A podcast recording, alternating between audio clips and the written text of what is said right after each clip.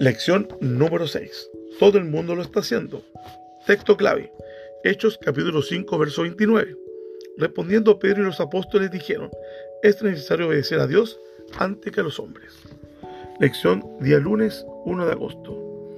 Al leer el texto clave de esta semana, Hechos capítulo 5, verso 29, allí Pedro y los apóstoles declararon que no harían otra cosa que obedecer a Dios, sin importar las consecuencias.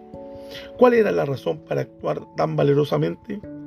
Habían recibido la orden de Jesús en la gran comisión, la exhortación de ser testigos de él. Hechos capítulo 1, verso 8. Y más tarde, el mandato explícito del ángel. Hechos capítulo 5, verso 20. Jesús había establecido el principio de que se debía obedecer a César y a Dios. Se debía obedecer a César en lo que se refiere a leyes de derecho común y a Dios en lo que se refiere a Él como corresponde. Mateo capítulo 22, verso 21. Pero el cristiano no puede servir a dos señores. Mateo capítulo 6, verso 24. Lucas capítulo 16, verso 13.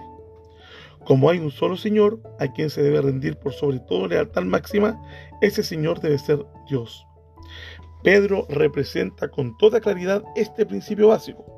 Los dirigentes del Sanedrín no se habían dignado mencionar el nombre de Jesús. Por lo tanto, Pedro tampoco enuncia los nombres de los dirigentes en la declaración de este principio.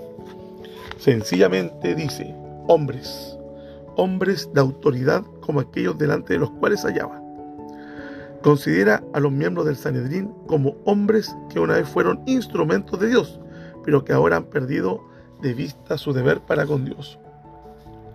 Los reformadores tenían el mismo valor de los apóstoles y no estaban dispuestos a desviarse ni un centímetro del deber de exaltar la palabra de Dios. Al participar de la dieta de Worms, Lutero hizo la siguiente declaración. Mi conciencia está cautiva de la palabra de Dios.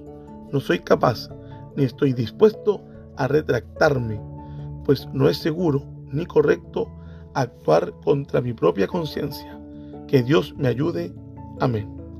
Estas palabras nobles que ilustran un principio noble y revelan una elevada experiencia para ser imitada. ¿A quién realmente estamos obedeciendo en nuestro diario vivir?